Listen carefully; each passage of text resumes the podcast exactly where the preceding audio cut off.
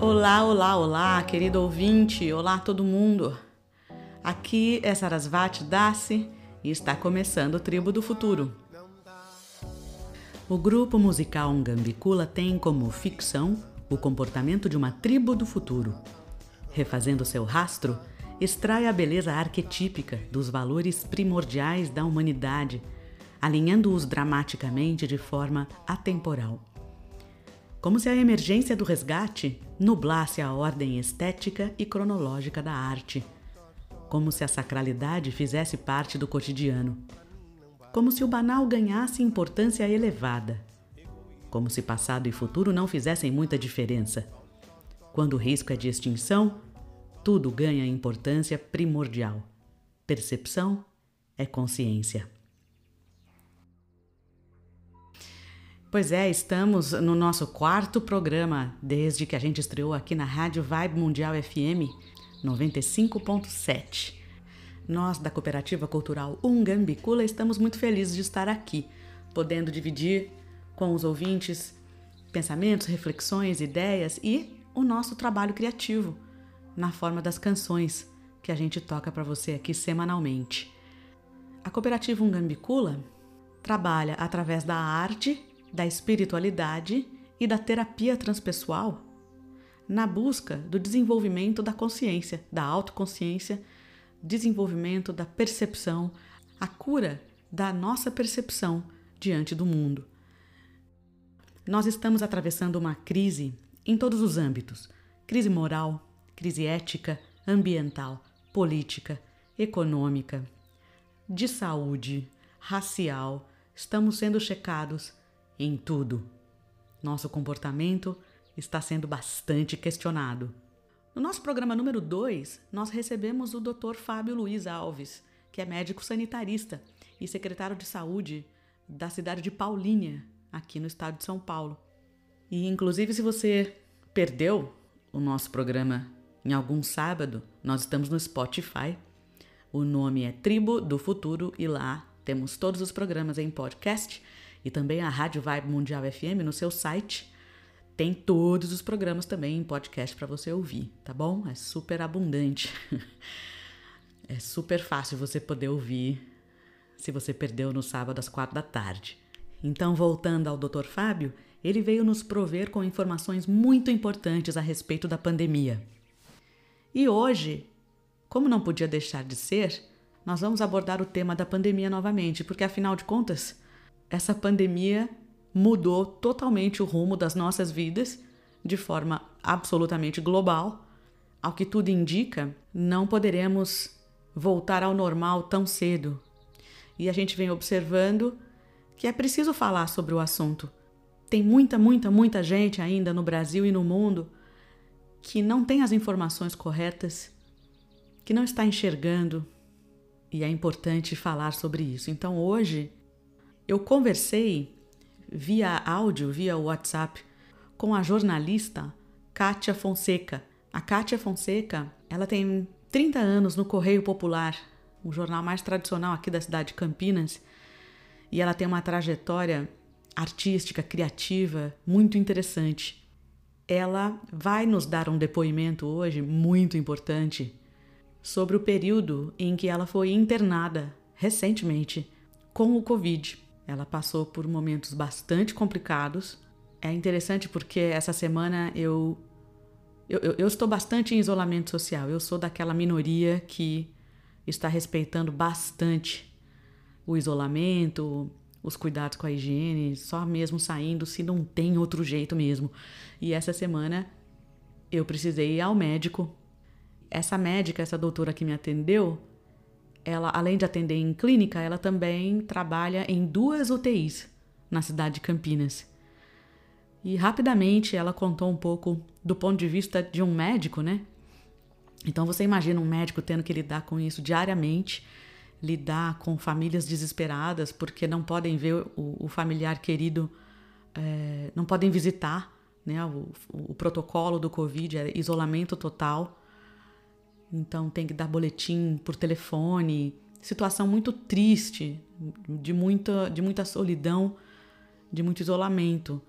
E ela também contando, assim, você imagina famílias inteiras com o Covid. E a gente, como médico, não saber nem quem informar, ter que informar um amigo, um parente distante, porque todos estão internados. Ela expressou que ela não vê a hora disso acabar. É, é, para os médicos, eles nunca viram nada igual, é muito angustiante, é uma situação que eles não querem passar de novo, jamais. E para finalizar, ela conta como a morte de uma pessoa que tem o Covid é extremamente solitária, já que ninguém pode se aproximar. Então o momento não é de afrouxamento, o momento é de paciência. Paciência para que essas vacinas sejam encontradas e para que toda a população possa se tornar imune. Por enquanto, o quadro é o mesmo. Coronavírus não tem cura. Coronavírus mata. As pesquisas estão correndo, é, os cientistas pelo mundo afora estão trabalhando unidos como nunca, não há precedentes pra, na ciência para tamanha união entre os povos. Paradoxalmente, existem boas notícias, essa é uma delas. E paciência e responsabilidade. Eu li num artigo científico que o essencial agora, o vital, é a responsabilidade individual. Para conter a pandemia, para diminuir as mortes e as contaminações, cada indivíduo precisa se responsabilizar. É realmente um teste de consciência na humanidade. Eu vou então colocar para vocês aqui os depoimentos da jornalista Kátia Fonseca, conforme eu falei para vocês no início do programa. A Kátia Fonseca, ela vai contar pra gente como que foi a internação dela. Ela vai contar um pouquinho da trajetória dela. A Kátia é uma pessoa interessantíssima. Ela, dentre outras coisas, eu me lembro de tê-la visto no programa do Abu Janra, lá na TV Cultura. Quem assistia sabe, aquele programa que a câmera ficava super pertinho. Ela tem uma experiência fantástica com teatro, trabalhou com Antunes Filho, enfim, vocês vão ver. A primeira pergunta que eu fiz para Kátia por telefone foi para ela falar um pouco é, quem ela é, a trajetória dela, a profissão, um pouco da aventura da vida dessa pessoa, da jornalista Kátia Fonseca. Eu sou Kátia Fonseca, nasci em Santos em 1956, portanto tenho 63 anos. Uh, daqui a pouquinho, dia 2 de outubro, eu completo 64 anos. É, tenho uma deficiência física, nasci com uma deficiência que é conhecida como nanismo e tem o nome científico de displasia diastrófica, que faz uma mutação na hora da gestação, tem uma mutação que tem como consequência uma deformação óssea. Então eu tenho os membros, braços e pernas curtos não, não, não cresci, tenho os ossos distorcidos, tenho uma luxação congênita da bacia, e mãos pequenas. Nasci com essa deficiência, sou a única pessoa na minha família que tem essa deficiência. E sou filha de uma professora de música. E eu digo que a arte me salvou, porque tive uma infância normal, não fui mais infeliz, nem mais feliz que qualquer outra criança.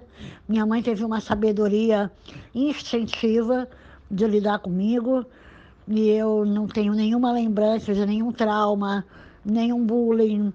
Devo ter passado por situações difíceis, mas isso não me marcou. E eu tive uma infância, uma adolescência normal. Em Santos, né? Nasci lá.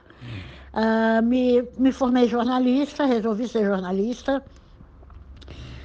E, além disso, sempre envolvida com a arte, né? Desde criança, minha mãe tinha uma escola de música e eu vivia lá, frequentava a escola de música dela. Como, como quando criança, ficava junto com ela. Depois virei aluna, aprendi a tocar piano antes de ser alfabetizada. Uh, fiz música, estudei música e na adolescência me voltei mais para o teatro. Me interessei uh, pelo teatro. De qualquer maneira, estava envolvida com arte. Eu acho que a arte tornou minha vida mais leve e mais produtiva e mais feliz. E eu fiz teatro desde a adolescência, aos 13, 14 anos, comecei a me envolver com teatro amador. Um, ao mesmo tempo, paralelamente, estudava. Minha mãe nunca permitiu que eu deixasse de estudar. Resolvi fazer faculdade de jornalismo porque me identificava com as letras, gostava muito de escrever, gostava muito de contar história e me formei em 1983, eu me formei em jornalismo. Em seguida, fui morar em São Paulo trabalhar com Antunes Filho, diretor de teatro, é, mundialmente famoso, que tinha o Centro de Pesquisa Teatral em São Paulo. Trabalhei com ele durante um ano, morei em São Paulo oito anos. Em 1990, minha mãe faleceu, eu voltei para Santos. E aí fiz uma pequena via crucis, fui morar em registro, voltei para Santos e finalmente vim para Campinas em 1991 trabalhar no jornal Correio Popular, onde uh, fiquei até o começo desse ano, uh, quando eu me aposentei. Trabalhei, portanto, quase 30 anos no Correio Popular como jornalista e estou aposentada desde o começo desse ano. E sempre o teatro junto. Eu, mesmo sendo jornalista, nunca, nunca abandonei o teatro, não consegui fazer profissionalmente, mas o teatro estava sempre correndo paralela aí ao jornalismo. O jornalismo como meio de vida, como para me sustentar, e o teatro como paixão. Sempre tive uma paixão pelo teatro. Depois eu perguntei para Kátia os detalhes mesmo. Como que ela acha que ela pegou o vírus? O que que a levou a pensar que ela precisava ser internada? Os sintomas? Como ela foi recebida no hospital? Todos os detalhes. E, e com o agravante de ter que passar pelo coronavírus com uma deficiência física. Então agora o depoimento dela relativo à internação, à contaminação com o vírus. Quando veio a pandemia, como todo mundo, eu fiquei bastante assustada, mas é, achando que dava para tirar de letra e que a pandemia só iria atingir aqueles que fossem mais descuidados, que estivessem mais, uh, mais relaxados, que não, que não dessem muita importância para os, os alertas, os avisos. E eu tentei fazer tudo direitinho, usando máscara, evitando o contato, fazendo isolamento social, durante o começo, principalmente, a partir de março. E aí, quando chegou em julho, eu resolvi voltar para fazer a minha hidroterapia. Eu faço hidroterapia duas vezes por semana. Eu acredito que foi na hidroterapia que eu acabei me contaminando o ambiente é muito úmido, é uma piscina aquecida e o ambiente é bastante úmido, tem muitas gotículas de água pelo ar. E eu descobri depois, né, me informando, que o vírus, o coronavírus, ele pega carona nessas gotículas, que ele, ele se aloja nessas gotículas de água que ficam pelo ar, né, pega uma carona e acaba contaminando as pessoas que estão no ambiente. Tanto que me informaram que a hora do banho é uma das horas mais perigosas para quem está doente, que outra pessoa fique junto no banheiro ou perto, porque o vapor da água é um meio muito muito fácil para espalhar o vírus. Eu acho, eu não tenho certeza, mas eu acabei me contaminando Uh, eu comecei com uma tosse. Eu geralmente tenho muita tosse, eu sou ex-fumante, fumei muitos anos, e isso acabou deixando meus brônquios inflamados cronicamente, segundo o médico me informou. Então não é, não é incomum eu ter tosse. Só que dessa vez a tosse não passava, uma tosse muito feia, muito, muito profunda, que vinha lá do, do fundo do pulmão, doía quando eu tossia. E eu fui tomando as medicações normais para tosse, xarope, acabei tomando antibiótico por recomendação de um médico, mas a tosse não passava, não, não passava, até que o médico veio me ver em casa e mediu a minha oxigenação, e viu que estava muito baixa, estava com uma oxigenação muito baixa. Foi aí que ele me mandou para o hospital, falou, olha, provavelmente você está com Covid, corre para o hospital. Como eu sou paciente da Unicamp, já tinha um prontuário na Unicamp, eu fui para o Hospital das Clínicas da Unicamp e realmente chegando lá, eu fui imediatamente assim que eu cheguei, eles me examinaram e já fui para triagem, da triagem já fui para enfermaria e acabei ficando internada 11 dias. É, não, não me senti muito mal, não senti falta de ar, mas eu estava com a oxigenação baixa. E isso também me explicaram, os médicos explicaram que um dos efeitos do coronavírus é impedir que você tenha a, o sintoma, sinta o sintoma, que você é, sinta o problema. Ele parece que o vírus atinge um receptador cerebral que avisa o seu corpo que você está com problema. Você está com falta de ar, mas você não sente a falta de ar, alguma coisa assim. Estou explicando muito leigamente, mas a, a, é tão letal, morre tanta gente por causa disso, porque a pessoa não tem o sintoma. E quando vai perceber, já está tarde demais. Quando vai perceber que está com falta de ar, já está há muito tempo com falta de ar, e aí já comprometeu os órgãos. Então eu não sentia falta de ar, mas o oxímetro, aquele aparelhinho que mede a oxigenação, indicava que eu estava com pouca oxigenação no corpo. E eu fiquei lá com mais, não, não precisei, graças a Deus, não precisei ser entubada, mas fiquei os 11 dias com uma máscara de oxigênio para me ajudar a respirar. O hospital é excelente, é um hospital de ponta, um hospital que é referência no Brasil e fora do Brasil. Eles, questão médica é de ponta, maravilhoso. Agora, a questão humana é meio complicada. o, o fato de eu ter uma deficiência física deixa eles muito perdidos. Todo mundo fica muito perdido, não sabe como lidar. E por causa da pandemia, não era permitido ter acompanhante. E eu tive uma briga muito grande no hospital por causa disso, porque eu não posso ficar sem acompanhante por ter os membros curtos, meus braços curtos, pernas curtas, eu não consigo virar na cama sozinha, aquela cama de hospital muito mole. Eu ficava deitada de barriga para cima e não conseguia me virar. Eu precisava de alguém que me virasse. Também não conseguia me, pegar a comida sozinha, porque ficava longe, meu braço não cansava. E aí eu tive que brigar, tive que mover mundos e fundos para eles permitirem um acompanhante. Depois de quatro dias internadas, eles finalmente cederam e deixaram que eu tivesse uma acompanhante, uma amiga foi e ficou comigo. Então, a partir do quarto dia, eu fiquei um pouco mais confortável. Mas os quatro primeiros dias foi bem difícil, porque eu continuava com tosse, e na hora que eu tossia, eu me engasgava, porque eu estava deitada de barriga para cima. Eu chamava as enfermeiras, elas não apareciam. Foi bem complicado.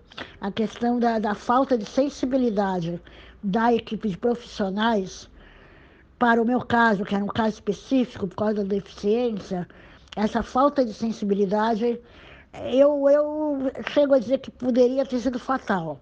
Eu poderia ter me engasgado numa dessas vezes que eu tossi, eu poderia ter me engasgado e ter vindo a óbito por uma questão de falta de, de boa vontade, de falta de olhar, de falta de sensibilidade da equipe de profissionais do hospital. Eu fiquei então isolada num quarto, mas com um acompanhante. Depois do quarto dia, eles permitiram que a acompanhante ficasse comigo.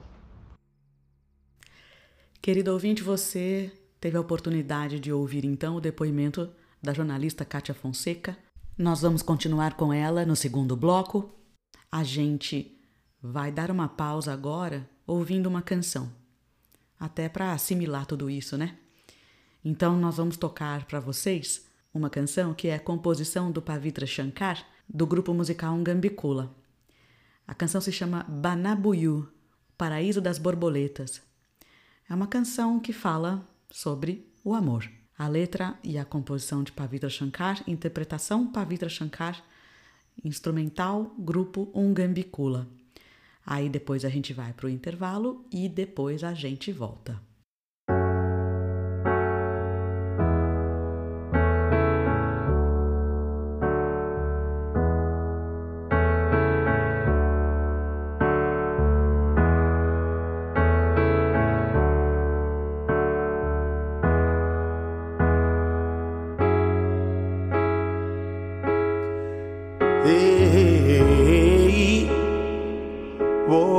De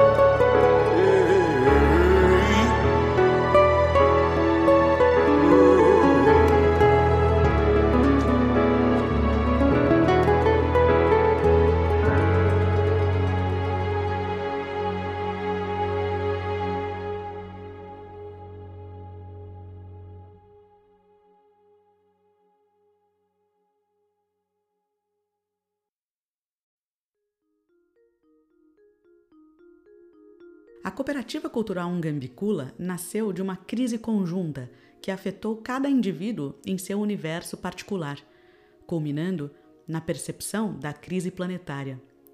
Observando nossas insatisfações de realizações pessoais e ambientais, chegamos à conclusão de que o conflito mundial provém da consciência e da sociedade humana. Estamos de volta com o Tribo do Futuro, eu sou Sarasvati Dassi. Estamos conversando hoje sobre a pandemia, sobre o Covid, sobre os efeitos desse acontecimento nas nossas vidas. A convidada de hoje é a jornalista Kátia Fonseca. Ela vem, ela está dando depoimentos para nós de como foi a passagem dela sendo internada com o Covid, se curando.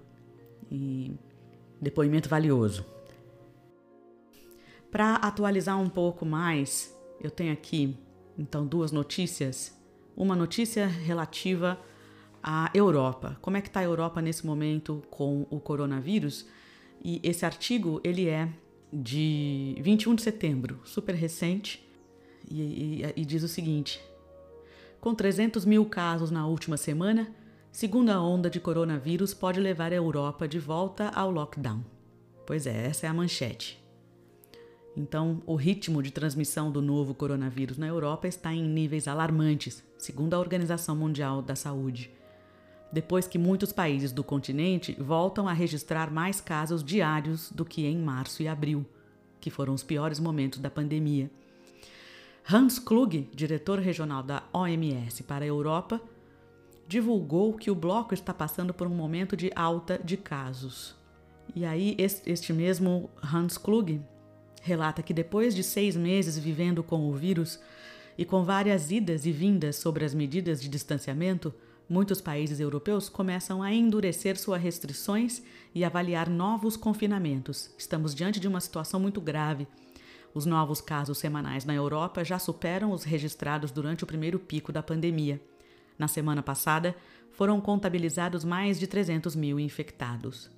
Então, ele, essa matéria fala de que cerca de sete países europeus viram seus números de casos diários duplicar, como por exemplo Portugal, que registrou 770 novas infecções em um dia, o maior número em cinco meses. E, por exemplo, na Espanha, os casos subiram em ritmo mais lento do que no dia anterior, mas ainda em mais de 4,5 mil. República Tcheca e Ucrânia também bateram seus respectivos recordes de contágios detectados em um dia o secretário de Saúde do Reino Unido não descartou uma segunda quarentena nacional e disse que a aceleração dos casos e internações hospitalares em todo o Reino Unido representa um momento crítico. Reino Unido registrou mais de 4 mil infecções diárias, um patamar visto pela última vez no começo de maio. Então, esse é o panorama. No momento, eh, os países líderes em infecções são os Estados Unidos a Índia e o Brasil, respectivamente. Mas na Europa, os casos estão subindo, subindo, subindo, conforme vocês puderam ouvir aqui na leitura. Vamos falar de Brasil. Aqui no Brasil, o que, que nós estamos fazendo? Né? Nós estamos dando um, um panorama geral da situação, assim, de agora mesmo, né? Dessa semana. As notícias elas, elas variam diariamente, né? É algo que nós estamos vivendo. Então, a cada dia vem novas informações, vem atualizações. Aqui no Brasil, como eu disse há, dois programas atrás, eu dei um pequeno depoimento de como eu estava tristemente surpresa com a quantidade de pessoas em bares, a quantidade de pessoas lidando com a pandemia como se ela tivesse chegado ao fim. Eu até comento às vezes que parece um filme. Nossa, será que será que só eu que estou vendo isso? Mas é, eu percebo que tem uma grande parte da população que também não está acreditando no que está vendo, né?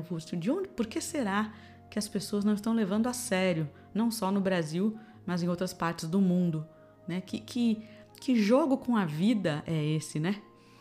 Eu, eu também estava com bastante receio, a gente vinha discutindo como que depois do feriado, nos 14 dias depois do feriado que teve 7 de setembro, a gente observando muita gente viajando normalmente, sem máscara, indo à praia, e mesmo a praia sendo ao ar livre, existem pesquisas que indicam que, por conta das pessoas estarem tão próximas na praia, é arriscado do mesmo jeito, mesmo estando ao ar livre, pela proximidade. né? Outra notícia, então, agora a ver com o Brasil, a situação do Brasil, diz assim: a manchete é taxa de transmissão da Covid no Brasil volta a níveis de descontrole. Então, com o fechamento da semana 38, o Imperial College avaliou que a RT está em 1, ou seja, cada infectado transmite a doença para mais uma pessoa. Gente, isso é, isso é muito, é muita coisa. Na avaliação anterior, o índice era de 0,9, que não era também tão diferente, que foi o menor registrado desde abril. Pois é. A taxa de transmissão no Brasil subiu esta semana e voltou aos patamares de descontrole da doença. Olha, essa, olha isso, gente. Até agosto, o Brasil chegou a ficar por 16 semanas consecutivas com RT acima de 1, sendo o país da América Latina com mais longa permanência nos altos patamares de transmissão. Então a gente não tem como ignorar uma informação dessa, né? O status do contágio continua sendo considerado lento a estagnado. Este é um dos indicadores que ajudam no controle da epidemia. Mas para se manter baixo, ele precisa estar alinhado com outros elementos, como número de novos casos e óbitos, taxa de ocupação de leitos e dados de síndrome respiratória aguda grave. Aí você vai ver que, que mesmo aumentando a taxa de transmissão, o Brasil melhorou um lugar na comparação com os 72 países avaliados, ocupando a 50 posição. É, não se pode dizer que é uma boa notícia, né? Melhorou um lugar. Não há países da região latino-americana entre as 10 piores marcas de transmissão esta semana. Então, depois desse panorama, né, falando assim, olha, gente, está assim, né? Estamos assim com essa pandemia. E após esses dados, eu continuo apresentando a vocês a entrevista que eu fiz com a jornalista Kátia Fonseca. Um, agora, a pergunta que eu fiz a ela é a pergunta que eu faço a todos os convidados, que é, diante dessa crise planetária que a gente percebe que está acontecendo, qual é a visão da pessoa sobre o que está acontecendo com a humanidade? Perguntei para a Kátia, o que você acha? O que é isso que está acontecendo com a raça humana? E olha, ela não foi muito condescendente, não, não foi muito indulgente com a raça humana, não. Olha só. Ah, eu acho que a humanidade foi um projeto que, sinceramente, não deu certo. Não deu certo, porque o, o ser humano é muito egoísta, o ser humano é muito autocentrado, a maioria, né? A maioria está aqui, eu acredito que nós estejamos aqui para evoluir, para aprender. E essa evolução tem a ver com sabedoria, com sensibilidade, com harmonia com o planeta, né? harmonia com as árvores, com os rios, com os animais. E, a maioria do ser humano é, vive em guerra, né? vive em guerra com o planeta e vive guerra, em guerra contra o seu semelhante, numa competitividade idiota, absurda, estúpida, é, querendo ganhar uma corrida que não sei aonde vai dar, né? Não sei qual é esse pódio que a humanidade quer chegar primeiro, todo mundo quer chegar primeiro, né? Eu gosto muito de uma eu gosto muito de uma analogia que diz que uh, na hora da morte, na hora de guardar na caixa, o peão e o rei vai para o mesmo lugar, né? No, no jogo de xadrez você guarda o peão e o rei na mesma caixinha. Então não tem diferença nenhuma se você é peão ou se você é rei. Então a, a, a pandemia está escancarando isso, essa quarentena ignorada por muitos está escancarando como a humanidade é estúpida, como é idiota. E, e é aquela velha história que tem na Bíblia e que deve ter no Alcorão, não conheço, mas em todos os livros sagrados dizem que todos serão chamados, mas poucos serão escolhidos, né? Então todo mundo está passando pela mesma situação, só que a grande turba, né? A grande maioria tá, não está aproveitando esse momento, está mostrando o quanto é estúpida e, e que não vai para lugar nenhum, né? E não é uma questão de ser inteligente, é uma questão de ser sensível. É uma questão de saber compreender o momento que a gente está vivendo e aproveitar para evoluir, aproveitar para se interiorizar, ter contato mais consigo mesmo e entender o que, que nós estamos fazendo aqui, o que, que é esse planeta que está sendo destruído. E eu acho que a maioria não tem a mínima ideia e que a pandemia está escancarando essa estupidez humana. Então, Kátia, qual é a sua mensagem para o mundo? Bom, minha mensagem para o mundo tem a ver com isso que eu acabei de falar, para que as pessoas entrem em contato mais consigo mesmo, que reflitam, né? Reflitam um pouquinho é, de onde veio, aquelas clássicas perguntas, né? De onde a gente veio, para onde a gente vai, o que, que nós estamos fazendo aqui, porque parece um bando de loucos, né? Não sabem o que, estão fazendo aqui, não sabem para onde vão, quer dizer, a maioria quer onde eles querem chegar. Uh, ter dinheiro, ter muito dinheiro, poder viajar, se divertir. Será que é esse o ponto de chegada? O ponto de chegada é ficar rico? Será que a gente nasceu para isso, para ter grana e, e ser feliz materialmente? Será? Não sei, eu acho que não. Eu, eu, particularmente, não. Eu quero ser feliz, eu quero ter um bem-estar, mas eu não quero que isso me custe uma noite mal dormida, o medo de ser saltada, medo que levem o meu carro do ano. Eu tendo um carro do ano, eu vou ser mais feliz? Pode ser. Mas eu vou morrer de medo de bater esse carro, vou morrer de medo de ser roubada. Quer dizer, eu acho que esses sentimentos não valem a pena. Esse medo de perder, o medo da perda, não vale a pena a satisfação que me traz ter uma joia ou ter um carro. Eu acho que os valores internos são mais importantes. E acho que a gente podia aproveitar esse momento de pandemia de menos contato social para entrar em contato consigo mesmo, com seu eu interior e se perguntar, porque a gente sabe, eu acho que a gente sabe, lá no as nossas células sabem o que nós estamos fazendo aqui. E nós temos essa sabedoria dentro de nós. Acho que a gente precisa entrar em contato com o nosso eu mais profundo e ver o que, que ele tem para falar para gente.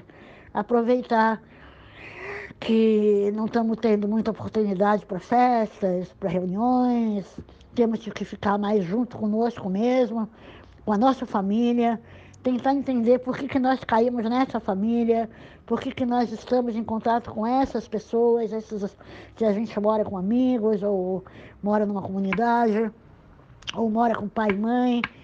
Começar a se perguntar por que, que essas pessoas fazem parte da minha vida Acho que as respostas estão todas dentro de nós.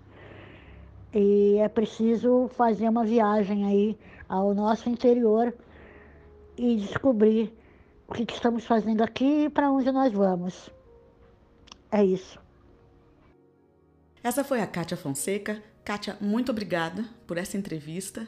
Muito obrigada por nos conceder seu tempo, por falar eh, generosamente.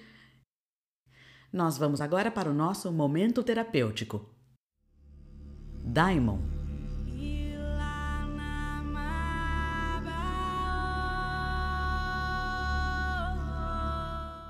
Olá, estamos começando mais um Daimon. Eu sou o Golpe Dev. E eu, Ananta Dev. Na semana passada, nós falamos sobre como é necessário ultrapassar a zona de conforto para que haja evolução. Neste trajeto, a força moral é uma grande aliada. Mas o que é moral? Moral é costume, força dos hábitos. Força moral é se amparar em um bom costume, se proteger nele quando as coisas estão fora do eixo. Fazer, mesmo contra a vontade, aquilo que é certo, fazer o que tem que ser feito. A ferramenta da força moral é a honra. Sem honra não existe força moral. A honra vem de um lugar onde se tem uma conversa muito séria e sincera consigo. É zelar o acordo da coexistência. Ser honroso não é uma tarefa fácil. Ser honroso é além de ser franco, objetivo e claro. é ser mais. É ser honesto, leal e íntegro. Alinhar pensamentos, palavras e ação em uma mesma direção. A honra se constrói com a superação dos vícios. Observar com o que está se comprometendo. Honrar os compromissos, cumprir com sua palavra, essa é a reputação. Quais são os eventos e desafios que já desencadearam na sua vida neste momento? O que precisa evoluir? O que precisa da sua força moral? Quanto tempo leva uma alma para assimilar a versão da honestidade? Shanti Premananda.